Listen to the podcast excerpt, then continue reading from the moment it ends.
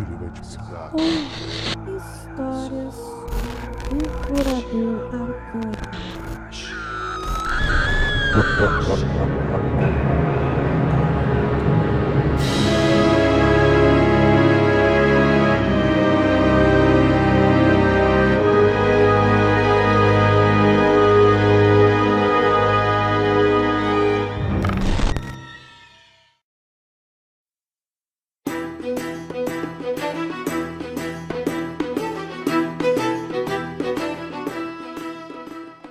Salve legionários, beleza? Eu sou o Adriel e hoje eu sou o mestre de cerimônias aqui do nosso podcast. Hoje é com um imenso orgulho e prazer que nós, do Basilisco RPG, apresentamos o nosso primeiro monstro autoral, o Devorador Arcano. E já que é para estrear a criatura, vamos fazer esse direito nessa bodega, né? Para isso a gente trouxe aqui o Giovanni Camargo, que é o mestre da nossa campanha, e o Fernando Daz, que interpreta o Northmist, que são os criadores da fera. O Jonathan Xavier, também da nossa campanha, que foi o primeiro a testar a criatura em, em uma mesa física presencial dele. E também trouxemos o Lucas, que é outro jogador nosso, pra, quem sabe, dar umas ideias de estratégia contra a criatura. Se apresenta aí, galera. Tô nervoso. Nervoso. Saudações, viajantes. Então, meu nome é Giovanni, né? Eu sou formado em psicologia. E tamo aí nessa bodega, galera. Produzindo novos conteúdos, criando aí uns vídeos nesse pequeno projeto nosso que tá ficando um pouco ambicioso, né, galera? É, está bacana. Fala galera, eu sou o Fernando Daz, não sou formado em nada, por isso tentei virar tatuador. E faço a parte dos desenhos, ilustrações, apesar de não ser profissional na área. E edições também. Fala galera, meu nome é Lucas e eu sou o Mr. M, né? O Senhor do Universo e Mestre das Artes Negras. Eita porra! Vim Nas horas vagas. Nas horas vagas terrorista também, né? A gente sabe, Lucas.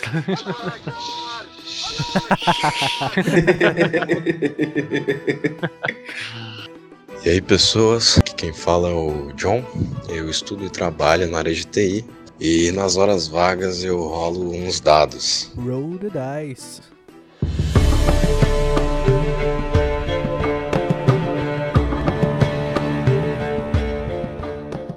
Então, fala aí, Giovanni, Fernando, de onde que veio a ideia de fazer a criatura?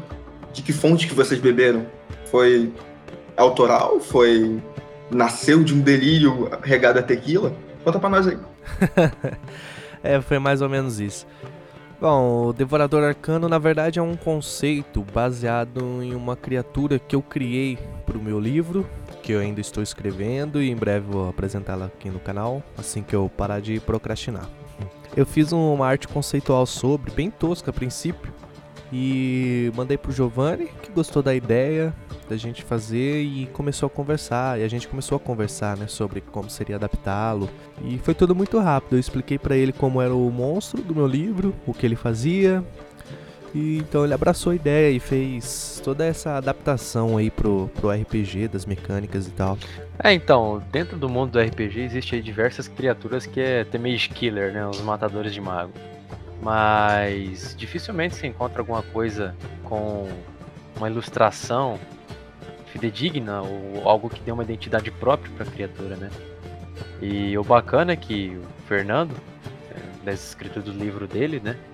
Dos sagrados tomos que ele tá aí para terminar, né, Fernando? Opa, É, certeza. ele, ele tem essa criatura bem explicada, com começo e meio fim. Eu falei, poxa, é uma ótima oportunidade da gente criar algo original, criar algo bacana. Por mais que aí existam algumas criaturas que tenham esse conceito, mas não tenham essa mecânica, não tenham essa história, não tenham essa aparência própria que nós demos pra ela, né? Com, com a arte do Fernando. É, no livro a criatura se chama Caim e ela tem uma particularidade de se tornar cada vez mais obcecada em se alimentar de poder mágico. No livro isso vem de algo mais sobrenatural, uma maldição propriamente dita, e ela vai sofrendo mutações no decorrer da, do tanto que ela se alimenta. E na adaptação a gente conseguiu fazer isso de uma mecânica bem, bem explicadinha, bem, bem legal. É, então, para ficar alguma coisa mais dinâmica, né? Nós pensamos que esse Caim ele poderia estar passando por estágios mutatórios, né? Conforme ele vai se alimentando, é, ele vai meio que evoluindo, se transformando em alguma criatura mais bestial, né? Menos racional. É, o princípio dele é de que é uma criatura com a origem indefinida, né, Fernando? É uma criatura que existe em muitas lendas, muitos boatos, mas o começo, assim, da história dele é meio indefinido. Existem muitas lendas acerca dele, mas o fato é de que é uma criatura meio que amaldiçoada, né? Que e, tipo, tem essa fome eterna como se fosse de um vampiro, só que em vez de sangue, o vício eterno, a fome eterna dele é magia, né? Então ele se alimenta de, de energia mágica, poderes mágicos, imbuídas nos conjuradores, né? No caso, isso vai incluir mago e também vai incluir, por mais que seja um conduíte de poder divino aí, os clérigos. A esses estágios mutatórios ele vai evoluindo após anos e anos aí de, de se alimentar, vamos dizer assim, né? Que vai ser três estágios, né, Fernando? Quer falar um pouquinho? É, como eu falei no livro, também tem essa divisão de três mutações, mas lá é bem, bem mais ampla. E cada um dos estágios ela vai se desenvolvendo e ficando mais, mais mortal com o passar do. conforme ela se alimenta, né? E também tem a Fome Arcana e o Vício Arcano, que são duas mecânicas bem particular dele, que o Giovanni vai explicar, que a gente conseguiu criar para deixar esse, esse bicho mais perigoso, mais único e o terror dos conjuradores. É, assim, no primeiro estágio mutatório, nós pensamos assim que ele é nada mais assim, nada menos que um, um humano aprimorado, né? Então, um dos conceitos aí. E feio. E feio. Bem feio. um dos conceitos do devorador, que assim, é bacana que ele pode dar muito gancho pra shot, pra campanha, pra aventura. Tu pode usar ele como, como NPC, como boss, como tu quiser. Ele é basicamente um plot maker. É, não, com certeza, cara. E um dos, dos conceitos assim, iniciais dele é de que assim, no primeiro estágio ele vai ganhar reflexo alto, uma força forte, só que daí começa a deformação do corpo do, do devorador. Né? Os dentes começam a serrilhar, a mandíbula começa a, se expandir, né? E a língua começa a crescer, a perca de cabelo e os ossos começam a crescer desenfreadamente, né? Ao ponto de começarem a rasgar a pele. Só que a força, a velocidade dele cresce estrondosamente, cara. A, uma característica do devorador é as veias, né? São saltadas no corpo, que mostra a magia imbuída no corpo dele, já que ele se alimenta de tanta magia, né? É como se magia pura corresse nas veias dele, né? Uhum. Exatamente, e isso aí é bacana porque faz dele um excelente um excelente alvo de estudos, né? Então já é mais um plot que você pode usar. Tipo, o sangue do devorador, por possuir aí grande quantidade de partícula arcana, serve de ingrediente aí para várias poções pro mestre poder usar, para magos e alquimistas que buscam parte do corpo dele para estudo e tudo mais, né? Então é bem bacana. Aí o Fernando disse aí no caso dos dois conceitos, que são duas habilidades que o Devorador traz que deixa ele único, né? Como nós estamos jogando bastante o sistema Old Dragon, o sistema mais old school e mais carnificina, Eu que o diga. nó- né? nós abolamos da seguinte forma: já que ele se alimenta de, de energia, nós criamos a fome arcana, né? Daí, A cada mordida bem sucedida no alvo, se ele for um conjurador, ele vai perder uma, isso no primeiro ciclo de mutatório, né? Ele vai perder uma das magias dele memorizada, como se simbolizasse aí a, a energia mágica dele sendo extraída. É, aí o alvo também realiza lá uma jogada de proteção modificada por constituição, né? Se falhar, perde um D4 aí na, nos pontos de, de constituição dele aí, temporariamente, né? Até ele descansar. E o vício arcano é, simboliza a resistência, já que ele se alimenta de, de energia mágica, obviamente ele cria uma resistência sobre aquilo, né? Então no primeiro Isso ciclo também. aí. Isso também pode se aplicar até mesmo pra fome, né? Porque, tipo, Sim. o vício ele é caracterizado por quanto mais tu usa algo, mai- mais tu tem resistência àquilo, então menos te sacia. Isso. É, Exatamente. Aí no, no vício arcano, o devorador, ele no primeiro estágio de mutação, ele tem resistência à magia que causa dano a ele, né? Recebendo apenas metade de todo o dano mágico que é causado a ele. É, no caso de magia de efeito, ele rola com resistência, né? No caso, rolar dois dados e ele pega o melhor resultado para ele. Conforme ele vai progredindo, né, Fernando? Uhum. do segundo ciclo pro terceiro ciclo, essas habilidades assim que tornam ele próprio vão evoluindo junto com ele. nessa fome arcana, basicamente a gente dá uma aumentada no, no dano do, do- que é tirado, em vez de um D4 de constituição drenado, se o, se o aventureiro falhar, a gente tira um D6, né? E no caso das magias, no segundo ciclo, ele, ao morder, ele suga ali duas magias memorizadas, né? Aí já deixa o mago no terror. Fora que essa mordida aí no segundo ciclo aí vai estar causando é, mais 6 bons de acerto, um D10 mais 3, né? dói, dói. Aí no vício arcano já muda bastante coisa, que daí atribui a ele ao papel tanker, né? O John depois vai falar um pouquinho melhor disso. Ele foi nosso beta tester do, do, do Devorador Arcano. Que aí no segundo ciclo, né, após uns anos de experiência e alimentação dele, o Devorador ele começa a, a se tornar imune à magia que tem ele como alvo direto, né? Então tu lança lá um- uma fireball nele lá, acontece bagaceira nenhuma. Se tu casta sleep nele, não acontece nada. Só que o Devorador Arcano, ele tem uma questão dele que é o seguinte, ele é imune no segundo ciclo a magias que tocam diretamente ele, né? Mas em compensação, se você usar uma magia que não tem ele como alvo, que tem como alvo uma área, tipo, em vez de você castar uma fireball nele, explode uns barris explosivos do lado dele, ou casta um, um portal no chão que faça ele cair dentro, coisa do tipo assim. Então, faz o jogador quebrar a cabeça, porque se só fazer que nem eu ataco, eu ataco, não adianta Aí tá muito ferrado. contra ele, né? Até porque ele é resistente à magia pura, né? Ah, o poder É. arcano em si, mas. E no É terceiro famoso ciclo- beat'em up, que aí o jogador se, se ferra. Exatamente.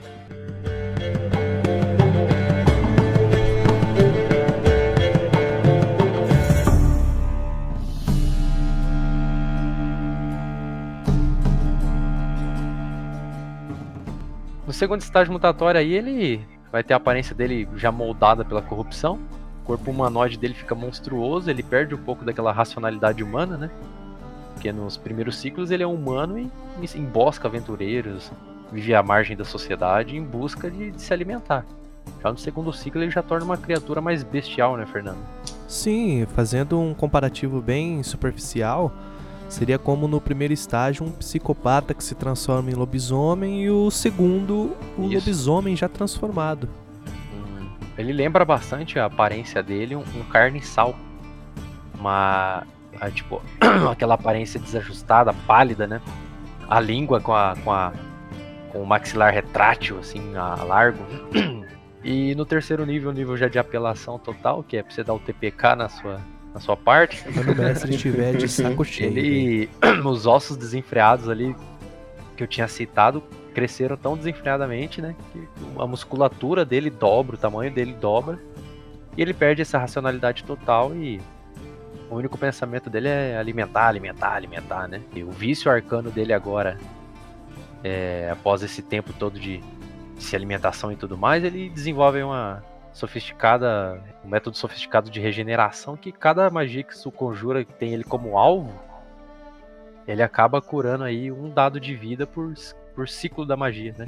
Então se tu lança uma Fireball lá castada como sexto ciclo em cima dele, ele vai curar seis dados de vida. Aí o mago vai falar, what the fuck, velho? é, além dele ser imune. Ué, ainda agora eu bati nele, ele tava mais fraco, ele tava acabado, É. por que ele tá se regenerando agora? Exatamente. Aí até a galera perceber isso e tal é bem interessante. Abre bastante modo pro, pro, pro mestre trazer, tipo, esse, esse personagem e tudo mais. E a Fome Arcana, ele vai tirar um D6 mais 2 ali de Constituição, né?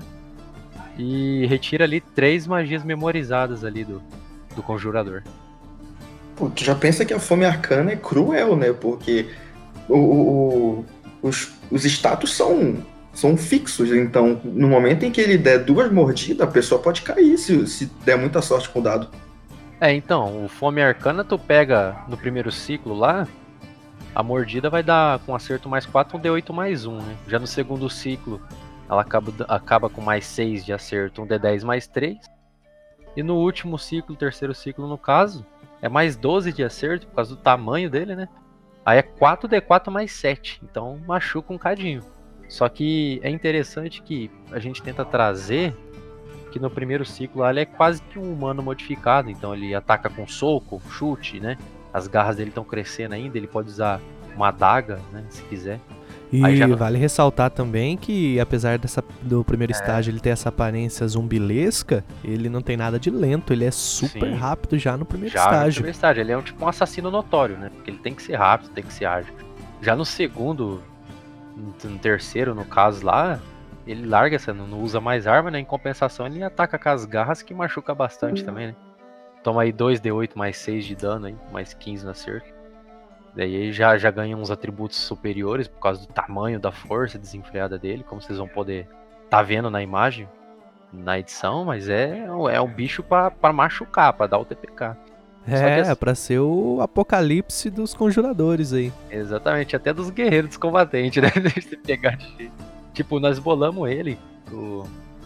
pra mecanicamente ele ser forte, mas voltado pro old school, onde se tu encontrar um dragão no meio da, da estrada, não necessariamente tu tem que matar esse dragão, né?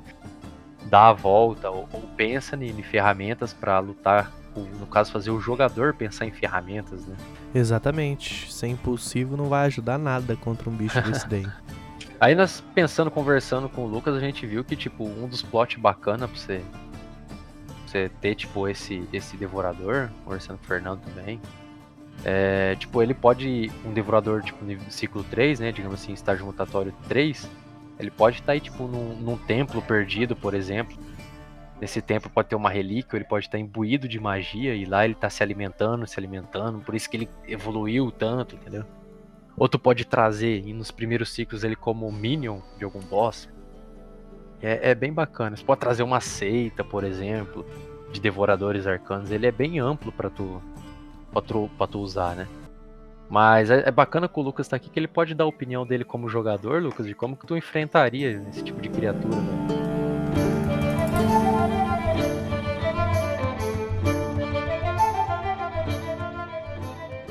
Enfrentar isso aí, cara.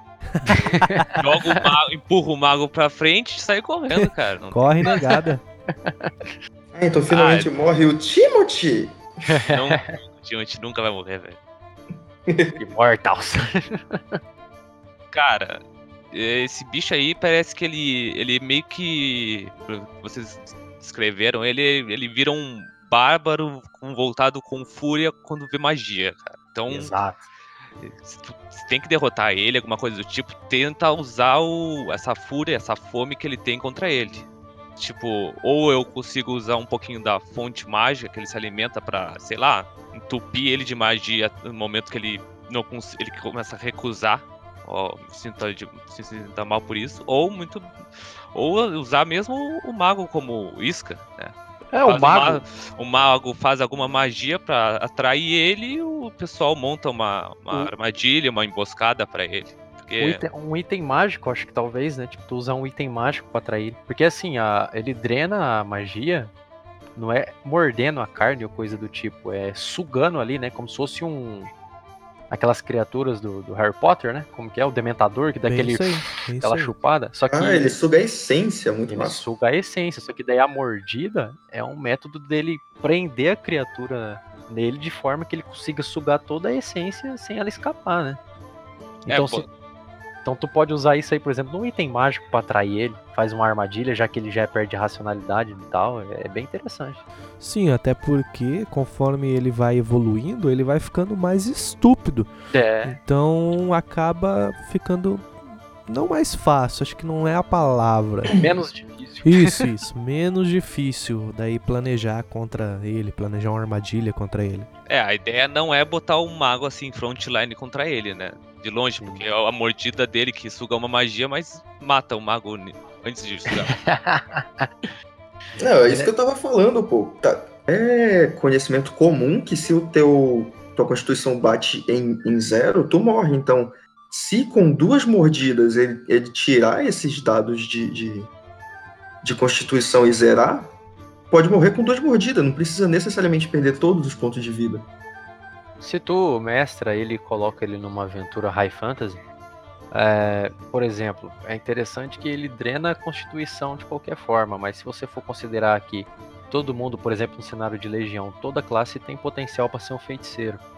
Então, se for considerar que às vezes todo mundo tem uma pequena partícula mágica dentro de si, cada mordida, cada sugada, ele tenta sugar o máximo possível da essência daquela partícula mágica do, daquela pessoa. Então, se você pega um tanque lá com 60 de vida combado lá e o caramba 4, se ele não matar o, o, tanque no dano da mordida, chega uma hora que ele mata por causa que a constituição dele vai zerar, que afinal de contas ele não vai ter 20 de constituição no pau velho, entendeu? Isso, Vai. é, no, no princípio, assim, a gente falando assim, ela assusta, né? Mas ela também não é aquela criatura imortal, impossível É. de se matar, né? Sim, né? Em termos de, de RPG, existem muitas criaturas mais fortes que ela, né? Com vida, tem o triplo de vida que ela. Mas, assim, no terceiro ciclo lá, ela vai ter de 75 a 110 de vida. Então, é alto, né? Mas tem muita criatura que tem o dobro de vida que ela. Então ela vai chegar, vai apanhar também e tudo mais. Só que quem ela pegar, ela machuca, né? Aí você pode pegar essa criatura e soltar sozinho, tu pode pôr uns, uns minions, né? Aí é aquela coisa. Claro, Acho claro. difícil um pouquinho encaixar o, tipo assim, seguidores da criatura, porque ela parece ser meio individual com a, a fonte de energia mágica dela. Acho que ela não vai aceitar alguém verdade. comendo. tipo, Cara, talvez algum um cultista que, sei lá, alguma coisa que louve. Talvez no primeiro e um pouco até no segundo estágio não, porque ela é inteligente o suficiente pra ter essa noção. É. Mas principalmente no terceiro, ela já não tem essa distinção de competição, digamos assim, né?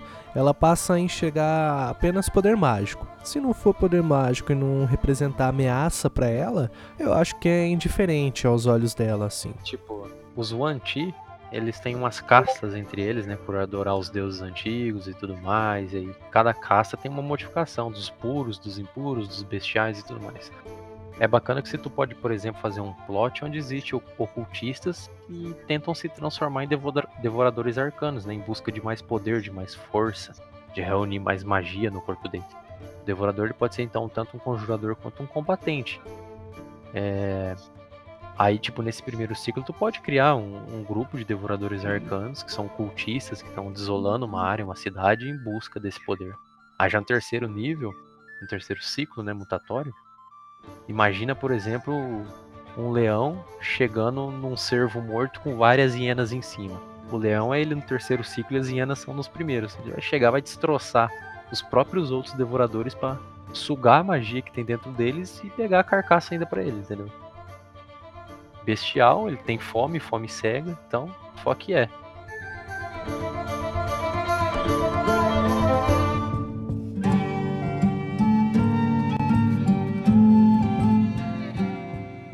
Em termos de religião, é, é, tipo, vamos pensar aí do ponto de vista, sei lá, dos pecados. O devorador é como se ele fosse a essência da gula e da avareza juntos de uma vez só. Porque a fome dele pelo, pelo poder não acaba e ele não divide com ninguém. Exatamente. Pois é, né? Pegou um devorador arcano nível 3, né? Não tem o que fazer, gente. Abençoa uma adagazinha, atira pelo penhasco e torce pra ele ir na direção. É. Tipo, eu acho que Pedra encantada tá aí pra isso, cara.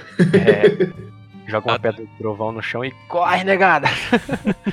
Cara, eu se eu fosse enfrentar um devorador arcano no nível no nível 3 aí, no ciclo 3 de mutação, eu como mago, eu ia me posicionar muito pra trás do grupo e ia conjurar algum tipo de magia pra proteger e bufar o grupo, mas tipo não usar magia nele, sabe? Que nem eu falei, mas usar magia no cenário, talvez, né? Tipo, provocar ele pra É. ele levar ataque de oportunidade do guerreiro. Porque ele, se ele vê uma magia ali sambando, ele vai, sei lá, vai passar por, por cima das pessoas. Exatamente. Como eu disse, no olhar da criatura ali, principalmente no nível 2, mais ainda no nível 3, o que tiver na frente que não for poder mágico, só vai ser um empecilho pra ela chegar no mago, chegar no clérigo. É, não, Então bacana. ela vai passar por cima mesmo, literalmente. É. É, o John vai estar trazendo pra nós um pouco. Ele usou foi o do segundo. Foi, estágio. foi, foi o segundo que ele usou, né? Aí ele vai usar tchá, tchá, tchá, o terceiro como, como boss, parece, não sei. não sei se estou spoilando a mesa dele aqui agora. já era, já era. É, Aí me diz vocês aí, rapidão. Ilusão funcionaria ne- nele? Boa! Porque, pergunta. tipo, tem ele como alvo, mas não chega a tocar o corpo dele. É mais como se fosse algo feito pra ele. Ele ia ver a ilusão. Aí vai do mestre. Eu, como mestre, cara, ia falar que ele ia ver aquela ilusão como uma mancha de. Tipo, dependendo do ciclo, se fosse no ciclo 3, estágio de mutação 3, ele ia ver aquela ilusão como uma mancha de magia. Porque já que ele tá tão acostumado a receber magia, se alimentar de magia, que nem o Fernando disse, aquilo ia ser um pontinho de chama de mana, sabe? Aí, aí eu acho que não, não funcionaria, na minha opinião. Acho que funcionaria no sentido de servir como atrativo pra ele, não como ilusão. Eu acredito no seguinte: se for trazer a ilusão mágica para algo mais científico, ela nada seria do que partículas mágicas bem fracas, Exato. numa espécie de cortina assim na Isso. frente dele. Mas tipo, o mago responsável por ela, se tiver logo atrás, a criatura vai ver que naquele ponto tem um foco de poder muito É. maior do que ela vê na ilusão.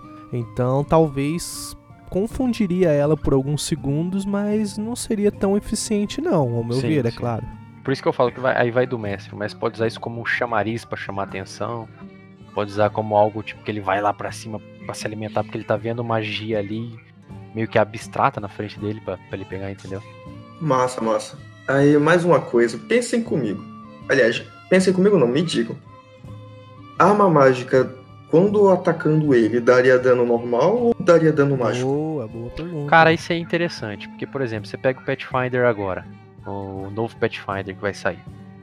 Nele, os encantamentos de armas mágicas podem vir por runas, né? Runas de aprimoramento.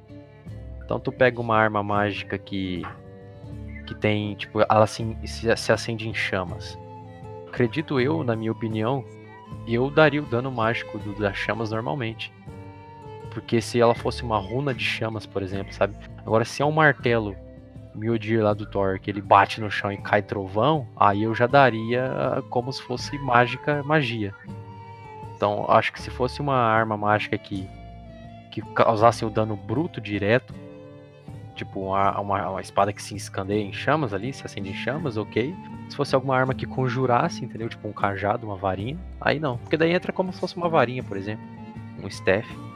Mas isso aí é minha opinião como mestre, por isso que a gente deixa aberto para os mestres poder criar plots e plots em cima disso. E você, Lucas, Fernando? O quesito se arma mágica afeta ele depende muito do mestre. Isso é bom também, né, cara? Mas eu que gosto de TPK e Já- já gritaria, né? Eu não daria, cara. Eu daria cura pra ele pelo dano mágico. Eu só daria o dano bruto da ferramenta, da arma. Pau no cu, né? Isso, bacana. Pra falar a verdade, e, cara, essa é a parte favorita dele pra mim. Porque a gente conseguiu deixar específicos os pontos principais, mas ele ainda é muito versátil. Você pode usar ele como quiser, onde É. quiser. Não tem origem conhecida, motivação conhecida, etc. Tem um ponto ali que a gente coloca, né? Que o devorador, a gente coloca vários pequenos plotzinhos ali do que quem pode ser o devorador, né?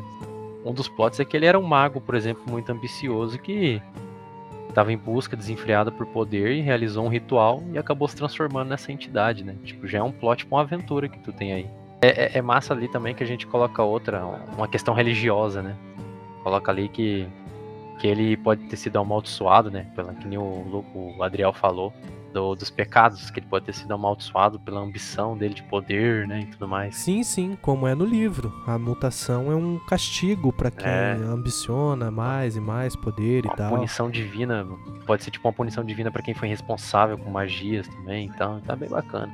É, outro ponto importante também é que, apesar dessa fome insaciável por poder mágico, ele não consegue usar esse poder. Exato. Ou seja, ele devora, retém pra ele aquilo, mas ele não tem poder arcano, não tem poder mágico, né? Ele não consegue usar. Conviva com essa ambição, né? É, Será que ele não consegue usufruir ou tipo ele não quer partilhar o que ele tem? Tipo, Ah, olha o sanduíche ponto. É. que ele- Tan, tan, A tan. ganância, esse- né? Tan, tan, tan. Acho que Mais isso é outro ponto plot. que vai pra mão do mestre. É, exatamente. Isso que é bacana. Aí vai do mestre. Outra, outra coisa que o mestre pode utilizar é, é limitar o devorador para deixar ele um pouquinho mais fácil, principalmente se a- a- o grupo é um pouquinho mais iniciante, tá em level baixo, é, ele absorver só um tipo de magia, ou divina ou arcana. No caso Exato.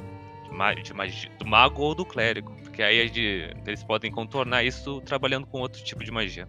Então, pra contornar isso, que já tem os três estágios, né? Daí vai do mestre colocar o estágio mais compatível com a aventura e os aventureiros e tal. Mas sabe outra coisa bacana que eu tava pensando aqui agora? Vamos supor que um grupo vai, sofre um perrengue e consegue derrotar o terrível Devorador estágio 3. Todo mundo lá comemorando e de repente o Devorador começa a inchar e implode, sabe? Nossa, Todo o poder mágico que ele consumiu durante a vida, matando e destruindo tudo num raio Bacana. de quilômetros. Termina num fireball ainda. É, ué, o pessoal todo lá comemorando, ei, matando, matando, de repente, BAM! que troll, A velho. galerinha toda, toda emocionante, tipo, vamos extrair o sangue do Aí começa uma devorador. contagem regressiva, assim, um troço meio. Ah, massa, massa. Eu, se Cara. fosse o mestre, eu ainda ia pensar, tipo, vocês deram essa, essa ideia da explosão, a- a, tipo, como se fosse uma ogiva arcana. Eu ainda ia fazer al- algum plot relativo a aparecimento repentino de feiticeiros. Legal, Porque essa, cara. essa ogiva, ao, ao invés de matar, ela, ela, ela, essa energia, ela, ela vai encroando na, na, na pessoa que é atingida e tem uma chance dela desenvolver poder arcano de graça. Sem estudo, sem nada. Cara, isso seria muito legal, porque além do Devorador ser um alvo pelo perigo que ele já representa pras pessoas, ele se tornaria um alvo de recompensa também. Tipo, Né? as pessoas também caçariam ele pra tentar conseguir com isso um pouco que fosse do seu poder. Se tu entendeu? conseguir extrair a energia dele de forma segura pra tu, imagina o quanto de mana, o tanto de poder acumulado que tu não recebe. Um Shenlong ali do, do Mortal Kombat. É. Só que é bem Cara. mais fácil reunir as esferas do dragão do que matar um bicho desse, né? Eu fico pensando, às vezes, numa artimanha de, de jogar contra ele como se fosse um clérigo, saca? Porque ele seria facilmente pego por uma por um- uma magia tipo constrição. As vinhas iam surgir lá e ia pegar todo mundo que tá no alcance. Exato. Então isso ia reduzir a movimentação dele. Podia jogar, sei lá, podia fazer uma rede dessas maiores, porque ele é uma criatura grande. Podia fazer uma rede maior e reduzir o a movimentação dele para um metro. Tira o bônus de, de destreza dele da, da CA. Isso, isso vai minando a capacidade dele de se defender e vai facilitando para os jogadores. Cara, a druida tem muita habilidade de constrição, né? E é bacana que assim, que nem eu falei, magias que atribuam ele como alvo, mas no sentido mísseis mágicos, fireball, sleep e assim por diante. Agora, se tu casta, por exemplo, ali uma magia onde vinhas surgem do chão e enraizam o pé dele, aí tu, por exemplo, um druida invoca aquilo, cria aquilo, mas é um efeito diferente. É uma situação diferente, né? Fica bacana também. O Fernando, daí tem uma ordem, né, que a gente criou, meio que baseada do livro também, que é responsável pela caçada dessas criaturas, né? Exatamente. É, diferente do universo dos RPGs, no, no livro, os Cains são uma das únicas criaturas fantásticas que existe. Então foi criada uma ordem chamada Daybreak, que também é o nome do livro, que é responsável por exterminá-las. E daí a gente achou que seria legal também ter uma ordem responsável por isso durante o jogo também, com aventureiros, né, dispostos a caçar os devoradores. Sim, porque, até porque pode ser mais um plot também, aventureiros recrutados aí pra essa ordem, né? Entrarem num templo perdido, onde há suspeitas de, de uma criatura, de, de um devorador lá dentro, que tá se imbuindo de energia mágica.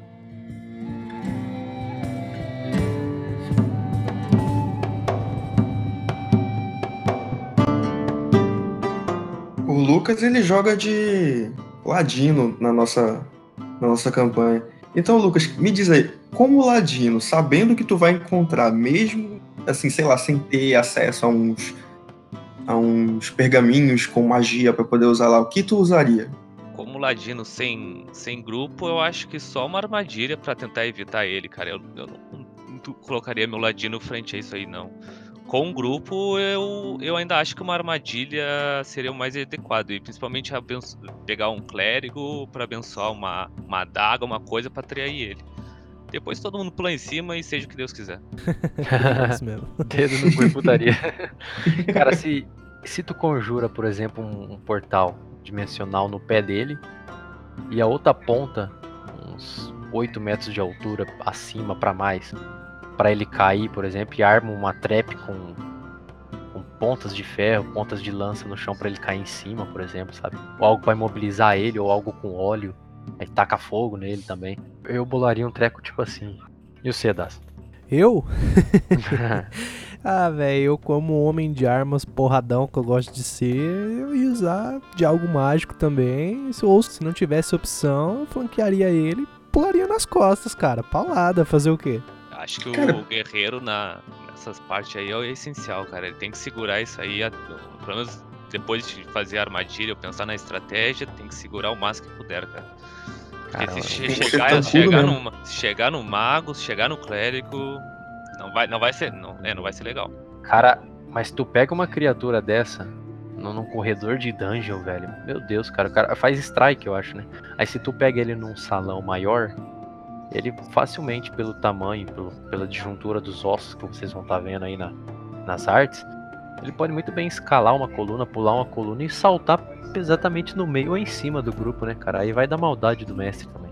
Acho que nenhum mestre vai colocar esse facilzinho de frente com, com o tanque. Se for pra Que mim é matar fácil, tipo, grupo, é rola, caralho. é, se for pra me matar o grupo, eu faço ele pular em cima ou atrás ali, já pra pegar os caster, né, cara? É, porque depois que pegou os conjuradores, já, já perde o interesse, Ah, né? é, nem tem mais interesse, né, velho? Mata o resto se o resto ficar na frente dele. Tá Pois bacana. é, mas eu- eu não imagino aventureiros com, com itens padrão indo partir pro pau pra cima dele. Então ele provavelmente vai tentar pegar os itens mágicos desses outros aventureiros. Aventureiros, tipo, despreparados com a missão também, por exemplo. Às vezes você chega numa caverna e imagina um beholder lá dentro, imagina um devorador também, né? Vai É que você só cai cai de paraquedas ali sem saber. É, até porque tem toda a questão da raridade, né? Você não vai encontrar um estágio 2, ainda mais um estágio 3 ali em cada buraco, né? São um de primeiro estágio, em teoria, já tem que ser uma coisa mais difícil de se encontrar, né? Imagine um do terceiro, né? Algo bem raro. É. Aí o, o maxilar do 3 a gente bolou, pensou bastante, né, o Fernando? É, bem, bem De forma que ele abrisse ali como se fosse um verme púrpura pra encaixar a mordida melhor e aí a língua desenvolver pra enrolar no, no membro para arrancar um membro, enrolar no pescoço do, da pessoa pra puxar, Cara, né, ou tal. seja, maneiras pra te fuder não falta, né? No, no Devorador. O nível 3 dele parece com o personagem do The Strain, da série. É um, The é um pouco trash a série, meio antiguinha também. Acabou faz um tempinho. Mas é o você. É, mas é basicamente isso, é uns. Tipo um vampiro que. que a língua dele sai pra fora e come as pessoas. Como que é o nome da série? The Strain? The Strain. A cepa. Ah, acho que eu assisti a primeira temporada, é bem legal. Eu acho que eu nunca vi, não. Que eles perdem a- o, o cabelo, né, e tudo mais. Isso, isso é. É, que eles fazem um troço de parasita, né? A É. mordida do bicho. E já fica então a dica pra quem tá assistindo aí, ó. Série The Strain. Pode até pegar tática de, de, de bando quando eles forem ainda, sei lá, estágio 2 ou, ou 1. É. Tu pode usar aí como plot, por exemplo, uma área que tá sendo desolada. Pô, tá tendo ataque, tá sendo encontrado corpos meio que murchos, digamos assim, né? Com toda a essência sugada deles ali. Porque, tipo, a fome dele, se ele é irracional, chega um ponto que ele quer se alimentar, se alimentar, se alimentar. Que independente se tem magia ou não ali, ele puxa, suga, tipo, desenfreadamente, até ele achar o que ele quer, entendeu? Então imagina um desse num, num templo ou num- numa pequena ruína próxima a uma cidadezinha, uma vila. Eu consigo imaginar uma trilha de caixinhas de Todd vazias. Ou pergaminhos, né? Em branco pra atrair os magos. um amontoado. Cara, é interessante o seguinte, que, por exemplo, se você pega um, um item mágico, ele vai sugar, se alimentar da energia mágica. Então, nada impede dele arrancar aquela espada da mão do, de, um, de um guerreiro com a língua dele arrancando o braço, sugar a energia daquela arma e jogar ela pra longe, entendeu? E aí aquele cara perde aquele atributo mágico da arma. né? Pensou? Puta, velho, é sacanagem. Aquela arma conquistada. Tristeza. Cara, eu imagino, sei lá, um guerreiro velho falando assim: Tu tá vendo essa perna aqui? Não, né? Porque eu perdi por essa porra de espada! Ah, e tem que fazer o personagem se matar, não tem Aí ele jeito. arranca o braço com a espada, velho. Não te preocupa, Das. Não te preocupa. O Giovanni ele nunca nos colocaria isso, porque ele não nos dá item mágico. Oh! é verdade, é verdade. é verdade. Farpas, farpas. Ah, seis que não sobrevivem até pegar um mesmo. O personagem meu morreu, velho. Só ficaram tudo louco. É, só tudo insano, né? Que que Lovecraft, sim. diga, né? Cara, olha, uma coisa interessante, acho que pra combate, se ele suga, se ele imbui essa energia, se ele puxa toda essa energia mágica de uma arma e depois joga fora, tem inútil, que fica inútil pra ele, né? Uma ruína que tem uma criatura dessa pode ter, por exemplo, um, um inseto ferrugem, entendeu? Que é chato pra caralho. O inseto ferrugem vai, ele se alimenta do metal, né? Então ele se alimenta de armadura, de armas, do caralho é quatro. Então, É uma sinergia boa. e ele não é um animal mágico, então não vai interferir, não vai causar conflito nenhum com, com o devorador. Então imagina a sinergia entre esses dois. Ele suga, aí vocês entram na ruína, no final do corredor, de repente tem um amontoado de, de, de esqueletos com armadura, com espadas, machados e um bicho ferrugem em cima dela. E do lado um- uma pequena parte mais cheia de, de, tipo corpos recém-mutilados com o devorador, entendeu? Então, tipo, imagina a sinergia desses dois. Um destrói tua arma, outro suga. Muito bom. Até porque para pro devorador um inseto desse vai ser como um inseto normal. É, ué. Ao contrário de que se fosse uma criatura mágica, porque o devorador não necessariamente ele vai atacar só humanos, ele se alimenta da Correto. magia, né? Então se tu pega uma criatura mágica, um monstro mágico, ele vai atacar aquele monstro. É claro que isso aí, no, acho que mais pro segundo ou terceiro ciclo, né, o Fernando? No primeiro ele ainda tem a É, consciência. né? bem isso. É que, tipo, comparado ao terceiro nível, o primeiro ele é mais fraco, mas ele é bem mais inteligente. Então ele não vai sair dando a cara a tapa, ele sabe aonde que ele pode ir, aonde que ele não pode ir, aonde que representa risco pra ele, né? Então ele vai ficar escondidão aí, só esperando as É vítimas. confundido com um zumbi, basicamente. É, seria É, reconhecido olha o cara do bicho. Inumano, né? Você olha pra ele assim, você lembra um carniçal, um inumano, né? Mas daí é que assim, ele vai, vai trazendo aquelas características dos ossos meio das veias, assim, aquela imbuição mágica e tudo mais. Cara, eu, eu tava aqui pensando, até que estágio, sei lá, uma armadilha simples de, de ladino co- como straps largado no chão faria efeito nele? Tipo, o mínimo de dano, parar ele. Depende do ciclo, né? É que, tipo assim, mesmo no terceiro estágio, ele ainda continua uma criatura mortal. Ele é mais forte, logicamente, a pele dele é mais resistente, mas ainda é pele. Ele ainda é feito, né, de carne e osso. E ele sangra, então. Sangra, sangra sim. Se sangra, pode morrer. Sim, no, no primeiro ciclo ali, se ele pega num, num pêndulo que, que atravessa um corredor, mata ele. Como mataria ali um humano. Sim, sim, com A certeza. questão dele cair ou não nela, né? Tipo, se ele pisar num strap no primeiro ciclo, ele tem o tamanho de um humano, vai machucar ele. Ele só é só tem uma força, uma velocidade mais maior do que de um humano comum, né? E isso vai progredindo conforme vai destruindo o ser humano que ele é, para ele se transformar num monstro devorador que ele vai, vai ser, né? Ou seja, tem jeito sim. Bom, e agora a gente pode puxar aí para pro John. E aí, John?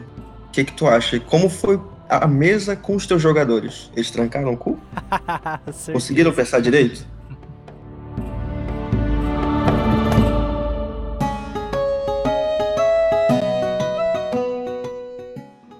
Então, cara, a experiência ela foi bem desafiadora, creio eu, né, para os jogadores. Até porque, mesmo sendo um grupo, né, de cinco jogadores que já estão no nível 4, a criatura ainda assim deu um pouquinho de trabalho para eles. No segundo estágio, eu coloquei ela mais para apresentar a criatura para os jogadores. Então, é, dentro da dungeon que eles estão explorando, eu coloquei a criatura meio que vagando pelas salas e tinha uma porcentagem de de rolar o encontro aleatório com essa criatura. Acabou que no momento que eles acabaram cruzando com essa criatura foi um momento em que eles estavam concentrados em outra coisa, né? Detectando armadilhas numa sala, é, procurando tesouros, paredes falsas, coisas assim. Então, é, eles acabaram sendo surpreendidos por essa criatura num corredor um pouco estreito. Eu acho que por isso que deu mais trabalho para eles, porque nem todos conseguiram atacar a criatura, né?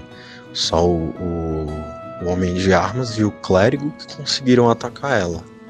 Mas mesmo assim, de início, a criatura já conseguiu surpreender eles e quem estava atrás era justamente o mago, né? Então, no momento que a criatura desferiu o primeiro ataque e acabou ali acertando o mago, o mago já deu uma baqueada assim e tal e ficou bem tenso a situação, né? É... Nisso eu deixei ele fazer uma rolagem, né? Fazer um teste para ver se ele já tinha estudado isso e ele conseguiu ser bem sucedido. Então nisso eu apresentei um pouco do, do background da criatura e nisso a criatura conseguiu dar bastante dano no mago já de cara assim, né? Então eles ficaram meio assustados e tal.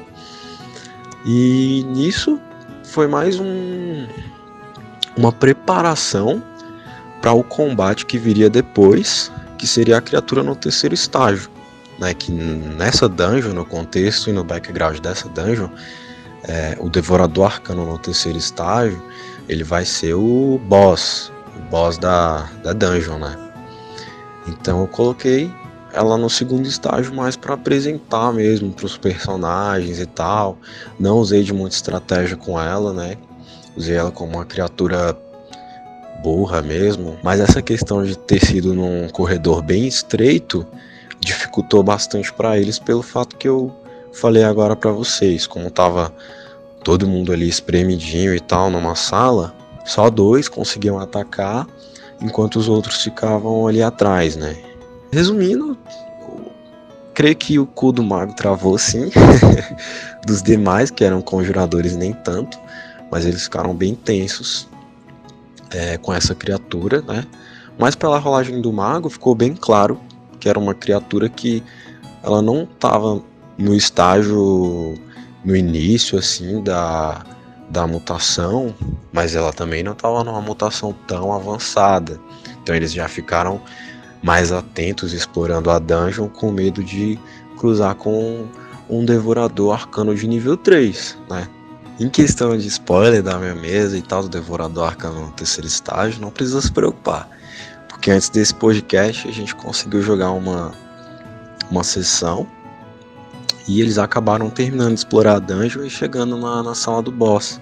Inclusive o combate já se iniciou e a sessão acabou mais ou menos ali é, durante o combate. Né? O combate ainda, tá, ainda vai rolar na próxima sessão restante do combate. Mas nesse comecinho deu para sentir bastante é, o nível de desafio do Devorador Arcano, o, o poder que o mestre tem nas mãos utilizando essa criatura, se ela for bem utilizada, cara, faz um estrago, cara. Eu, como mestre, eu gosto muito de quando tem um boss de uma dungeon, de qualquer outra qualquer outra situação, até fora de uma dungeon mesmo, eu gosto de sempre pôr uma mecânica específica para derrotar aquele boss, né? para ele começar a tomar dano. Eu não gosto de simplesmente pôr a criatura lá com as habilidades e tal e se você bater deu dano e zerar o ponto de vida dele, pá, você derrotou?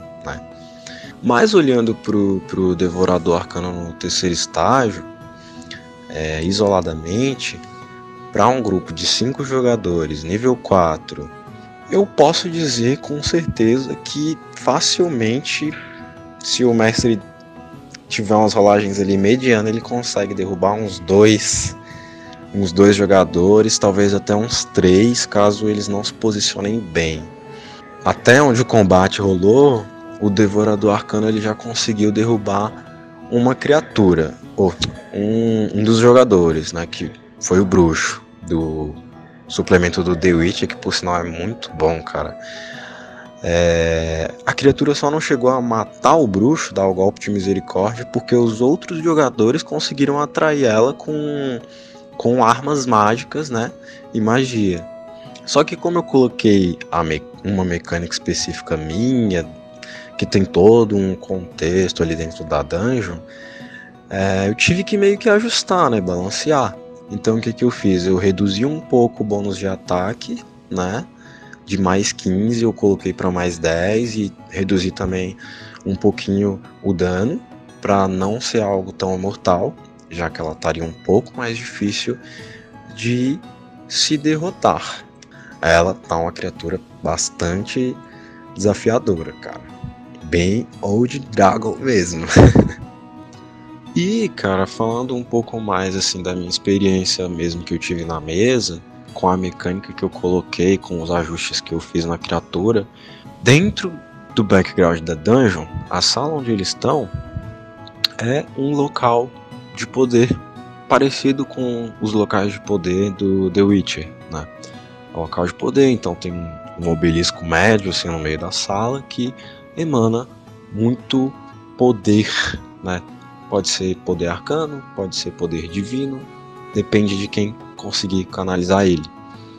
Mas enfim, a mecânica era o seguinte: é que na sala tinha esse obelisco, essa criatura passou vários e vários anos ali se alimentando desse poder, e além dos obeliscos, tinham também duas espécies de orbes mágicos. Então a mecânica mais ou menos que eu coloquei foi que se em certo momento alguém direcionasse magias é, no obelisco, esse obelisco ele meio que amplifica né, o dano mágico da magia que foi lançada nele e ele impulsiona, faz meio que um. solta uma onda de poder né, dentro de um raio específico na sala.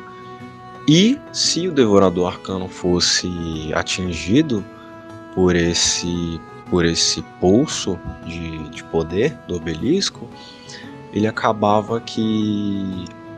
Eu customizei um pouco também a aparência dele, né? Acabava que uma carapaça que ele, que ele tem no peito, essa carapaça acabava que se retraindo, né? Com esse pulso de, de poder que foi impulsionado pelo obelisco.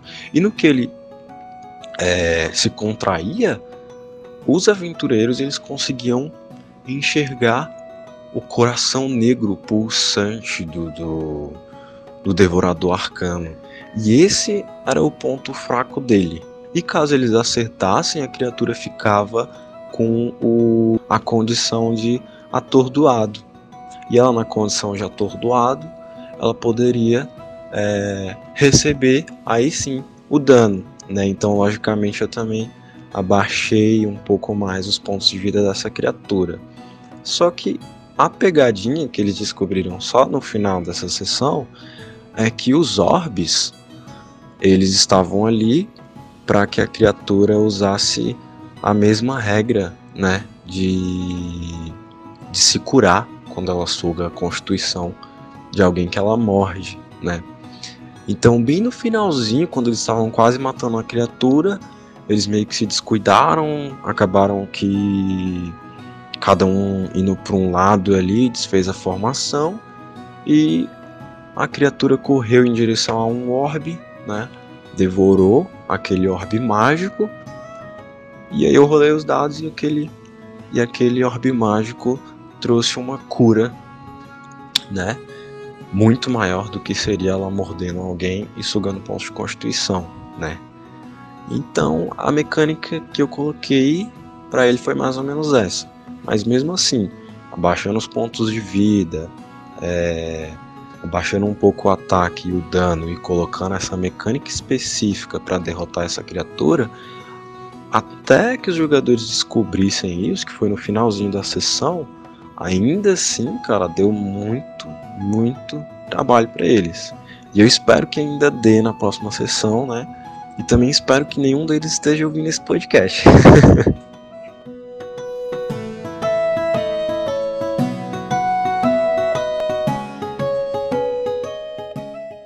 Bom, galera, esse aqui foi o nosso podcast inaugural, também trazendo o nosso primeiro monstro.